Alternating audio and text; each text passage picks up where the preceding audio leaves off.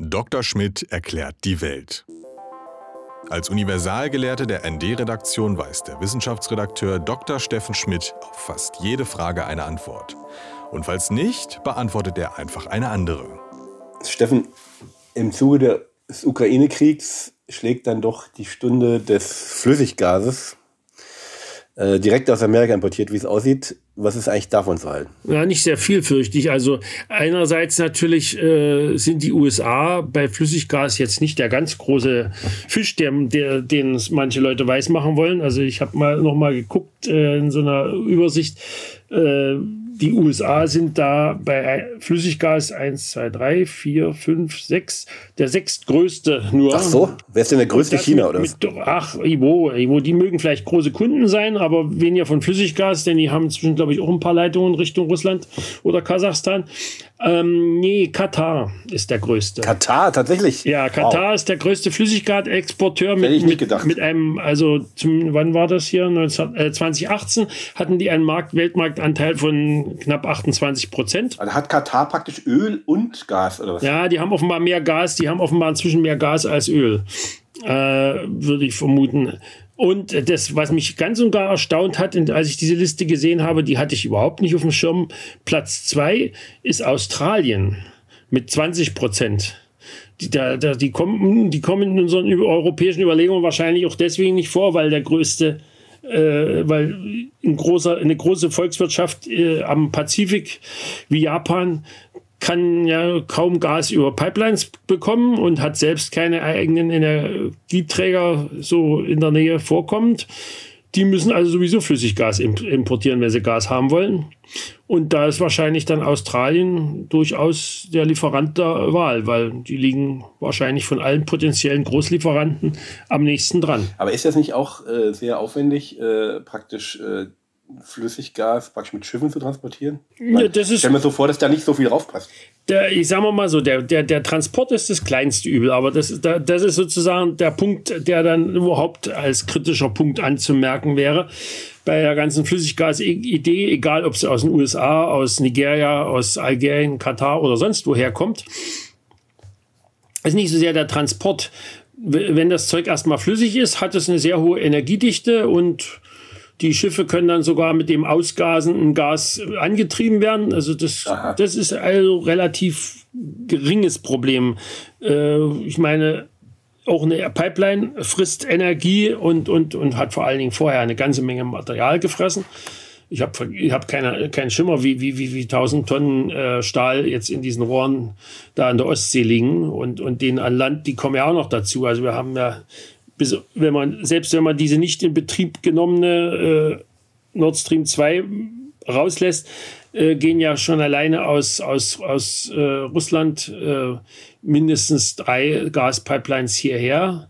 Und dazu kommt noch, kommt noch eine, äh, die, ich weiß nicht, ob die inzwischen in Betrieb ist, aber müsste meiner Meinung nach, die über die Türkei und bis nach Griechen, äh, Italien geht, äh, die also aber eher aserbaidschanisches Gas äh, transportiert. Und dann gibt es ja auch noch ein paar Leitungen, durch, wenn ich mich nicht irre, durchs Mittelmeer auch nach Italien, die, die aus und Frankreich vielleicht auch. Also jedenfalls Algerien exportiert ja einen Teil seiner, seines Gases wohl auch über Pipelines, nicht über Tanker. Aber der Punkt ist die Verflüssigung. Man muss ja, äh, man muss sich ja vorstellen, wenn du, wenn du ein Gas verflüssigen willst, musst du es entweder sehr stark komprimieren oder sehr stark abkühlen. Und mit sehr stark abkühlen ist bei einem Gas wie Erdgas, was also in der Transportform im Wesentlichen ja nur noch Methan ist, äh, das ist dann schon äh, mit Arschkalt nur noch sehr, nur noch sehr ungenügend beschrieben. Minus 163 Grad ist schon, ist schon richtig saukalt. Also der Stickstoffverflüssigung ist vergleichsweise harmlos. Das heißt, das, äh, und um das abzukühlen, da kommen dann, das verbraucht je nach Anlageneffizienz und Größe zwischen 10 und 25 Prozent des gesamten Energiegehalts des Ausgangsgases. Aha. Also, und, also das ist äh, von daher, von daher eine ziemlich verschwenderische Angelegenheit. Und äh, dazu kommt, dass noch ein klein, also das ist der Haupt, Hauptposten, würde ich denken, äh, der an, an zusätzlicher Belastung entsteht gegenüber dem Transport per Pipeline. Äh, der Transport und das, die Regasifizierung, die fallen dann wahrscheinlich im Vergleich nicht groß ins Gewicht. Also auch die Regasifizierung kostet nochmal Energie zwischen 1 und 2 Prozent. Das, aber das ist dann im Vergleich zu, der, zu dem Ausgangsproblem äh, schon, schon recht harmlos. Und ist das jetzt so, dass in den USA, äh, da wird doch gesagt, das wäre Fracking, wie das Gas gewonnen wird. Ist das denn, ist das in Australien, Katar auch so? Also in Katar wohl meines Wissens nicht. Bei Australien glaube ich auch erst in jüngerer Zeit. Also in den USA ist es auch nur die halbe Miete. Also äh, das Frackinggas ist nur ein Teil der Produktion. Das ist nur der Teil, der zum Schluss am stärksten gewachsen ist. Sind die auch besonders umweltschädlich? Das Verfahren ist extrem aufwendig, also ver, verfrisst auch entsprechend äh, Energie und Material, also so, so dass es also auch ent, mit entsprechenden äh, Klimabelastungen einhergeht. Hinzu kommt, dass beim Fracking wahrscheinlich mehr, deutlich mehr äh, Methan äh, aus den Lagerstätten ausgast, ohne in der Leitung zu landen, als bei der herkömmlichen, äh, bei herkömmlichen Gaslagern äh, weil, weil du ja nie ganz genau wissen kannst, wenn du da den Untergrund aufbrichst, welche, wel, welche, welche Risse du da möglicherweise noch aufreißt, die dann nicht, nicht in dein Bohrloch gehen. Also deswegen äh, ist der, der Gesamtaufwand recht schlecht. Also das Umweltbundesamt hat vor ein, zwei Jahren, also wahrscheinlich auch schon mit Blick auf äh, die ganze Nord Stream-Debatte, mal so eine, eine kleine Kurzstudie äh, veröffentlicht, und die kommt zu dem Schluss, dass es also unter umweltpolitischen Aspekten, also mit Blick auf die Treibhausgasemissionen, äh, keine gute Idee ist, äh, auf Flüssiggas zu setzen. Der einzige, der einzige vernünftige Grund, der, der sozusagen für Flüssiggas spräche, wär, wäre die Möglichkeit, äh, die Lieferantenstruktur, wie das so schön heißt, zu diversifizieren. Also wir, wir, wir sagen, wenn du an einer, an einem Rohr, an einer Rohrleitung hängst, dann hat der, der das Rohr hat, sozusagen, der sitzt dann eben am Drücker. Ne? Und äh, das ist, äh, das ist beim, bei der Wasserversorgung hier vor Ort genauso. Äh, deswegen gibt es auch für solche quasi natürlichen Monopole dann auch äh, in der Regel irgendwelche staatlichen Regulierungen, damit die nicht sozusagen sich dann auf dumm und dämlich verdienen können auf Kosten der, der, der Kunden. Aber das ist, funktioniert eben bei solchen internationalen Geschichten nicht mehr so gut. Und wie wir ja gerade an diesem aktuellen Konflikt sehen, äh, sind natürlich die ganzen äh, Sanktionen gegenüber Russland äh, ein bisschen zahnlos, so, solange wir auf deren Erdgas- und Öllieferungen angewiesen sind. Bei dem Öl können wir zwar wahrscheinlich mit den vorhandenen Reserven, äh, strategischen Reserven eine ganze Weile noch ohne, ohne, Lief ohne Lieferungen leben. Beim Gas sieht die Sache wahrscheinlich schon schwieriger aus, zumal wir genial, wie die, wie die äh, neoliberale Linie der 90er Jahre nun mal war, äh, einen Großteil der Energieversorgung damals ja so geschickt privatisiert haben, dass jetzt ein, Großteil der, also der größte Erdgasspeicher, den wir haben, äh, den, der ist eben zusammen mit, glaube dem, dem Netz hier von Verbundnetz Gas, also der Ostgas, dem Ostgasleitungsnetz, was, was zu Wendezeiten bestand, ist dann eben auch dieser größte Erdgasspeicher wohl äh, an, an äh, den Hauptlieferanten verkauft worden an Gazprom. Und die haben, die haben natürlich, da das ja, da das ja auch äh, geschäftlicher Verlust ist, also wenn du jetzt irgendwo totes Kapital hinlegst und ich meine, ein paar, ein paar Millionen Kubikmeter Erdgas sind nun mal erstmal totes Kapital, wenn sie nicht irgendwie verkauft werden, äh, haben die diesen Speicher natürlich auch nicht befüllt vollständig. Und dass da das auch kein Mensch für nötig befand, das zu regulieren, äh, diese Geschichte mit der Daseinsvorsorge, äh, hat ja irgendwie im neoliberalen Konzept nicht, nicht so richtig eine Rolle gespielt. Also da sind dann eben Kohl äh, und Schröder nehmen sich in dem Punkte dann gar nichts. Wahrscheinlich auch nichts in dem Punkte, dass sie sich mit Putin gut vertragen haben. ja. Und äh, es war aber doch so, dass, also ich meine, diese Energieversorgung ist jetzt ja äh, so extrem politisiert worden.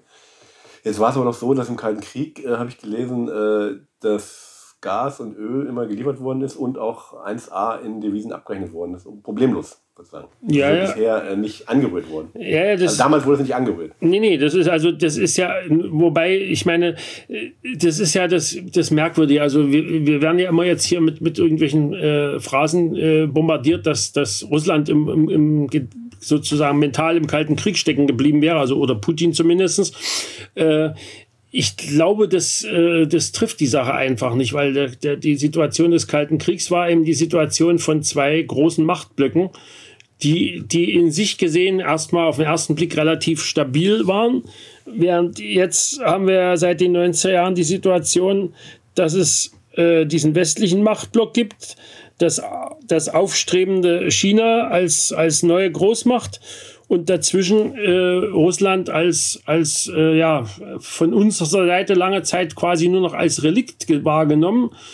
Und äh, das äh, und das Relikt wurde dann immer mehr, äh, immer mehr in die Enge getrieben und irgendwann finden die das dann nicht mehr lustig. Das ist eben nicht mehr, das ist nicht, das ist eben nicht die gleiche Situation wie im Kalten Krieg. Ne? Also ich meine, man muss sich äh, vorstellen, das ist wahrscheinlich eine Situation ähnlich, vergleichbar mit der Kuba-Krise eher.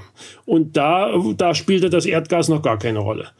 Da, da bezog, da bezog weder die, weder der, die DDR noch, noch, noch der restliche Ostblock noch, noch, noch äh, der Westen nennenswerte Mengen an Erdgas aus, aus äh, der Sowjetunion. Und wie ist das jetzt umweltpolitisch? Ich meine, äh, lange Zeit war es galt doch Erdgas so als gute Energie, aber das ist auch nicht mehr so, oder? Es ist, es hat schon auch, ist auch schon böse geworden. Sagen wir mal so, Also mal vom Image her. Das, das Image hat, hat natürlich massiv gelitten, äh, mit gutem Grund, äh, weil du hast also, du hast natürlich einerseits hast du sowieso auch einen fossilen Energieträger, der bei der Verbrennung äh, CO2 freisetzt. Also ich meine, das CH4, äh, Methan, setzt also, wenn du ein Molekül verbrennst, hast du ein CO2-Molekül und vier Wasser, äh, drei Wassermoleküle. Nee, vier. Was erzähle ich denn für einen Scheiß? Äh, ja, vier Wassermoleküle. Das, also es ist, äh, es ist insofern etwas günstiger als bei, bei Erdöl oder bei, bei Kohle, wo du praktisch bei Kohle nur CO2 und einen Haufen Asche hast deren Inhaltsstoffe auch nicht unbedingt erfreulich sind. Also siehe die Feinstaubdebatte. Und und bei, bei, bei Erdöl sind eben, sind eben Kohlenwasserstoffe mit, mit wesentlich mehr Kohlenstoffatomen im Verhältnis zur Wasserstoffmenge. Da entsteht also im Verhältnis äh, mehr CO2 und weniger H2O. Das, soweit ist Erdgas erstmal auf den ersten Blick gesehen etwas freundlicher als Öl und äh, Kohle. Aber äh, insgesamt ist es natürlich trotzdem noch nicht klimafreundlich. Und äh, zudem ist ja das Erdgas selber, also der, der Kernbestandteil Methan, selber ein sehr viel potenteres äh, Treibhausgas noch als das CO2.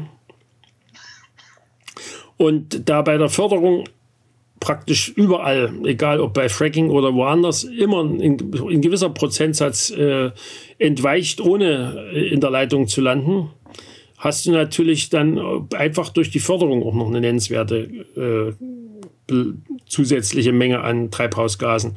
Und das, naja, das hat natürlich das Image nachhaltig geschädigt. Und ansonsten äh, muss man sagen, ist äh, die, die, die, die Nutzung von Erdgas bei uns hier so richtig schwer ersetzbar ist es eigentlich im Moment nur im, im Bereich der Gebäudewärme, wo, wo eben zumindest für große, größere Wohneinheiten äh, die, die alternativen Methoden äh, eher schwierig nachzurüsten sind. Also wenn, wenn ich mir vorstelle, eine dicht bebaute äh, Alt, Alt, Altbaugegend wie, wie Prenzlauer Berg oder nehmen wir ganz Paris, äh, wo, wo, willst du da, wo willst du da jetzt auf, auf den Dächern die, die Mengen an, an, an, an Solaranlagen und, und im Untergrund die entsprechende, die entsprechende äh, Wärmepumpe, äh, Quatsch, Wärmepumpe, Geothermiequelle äh, auf, auftun. Mal abgesehen davon, dass Paris zu Teilen ja auch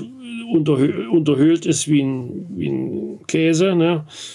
Also äh, will sagen, da ist es eigentlich der, der wunde Punkt. Insofern müsste sich, müsste sich die Politik schon wirklich schnell was einfallen lassen, denn um auf das Flüssiggas zurückzukommen, da das Zeug, wenn es auf dem Schiff äh, ist, noch nicht so ist, dass es irgendwo hier bei uns in die Leitung gespeist werden kann, dass es erstmal wieder in eine geeignete Gasform gebracht werden muss und Deutschland äh, bislang keinen großen Hafen für sowas hat und sowas nicht in, nicht in, in, in zwei Monaten aufgebaut ist, äh, gibt es wahrscheinlich im Moment so richtig keine extrem gute Lösung ohne das Erdgas. Aber die werden wir dann bestimmt im nächsten grünen Parteiprogramm. Ich hoffe also stark, dass äh, das nicht so bald äh, abgestellt wird, weil unsere Heizanlage hier läuft, glaube ich, definitiv auf Erdgas.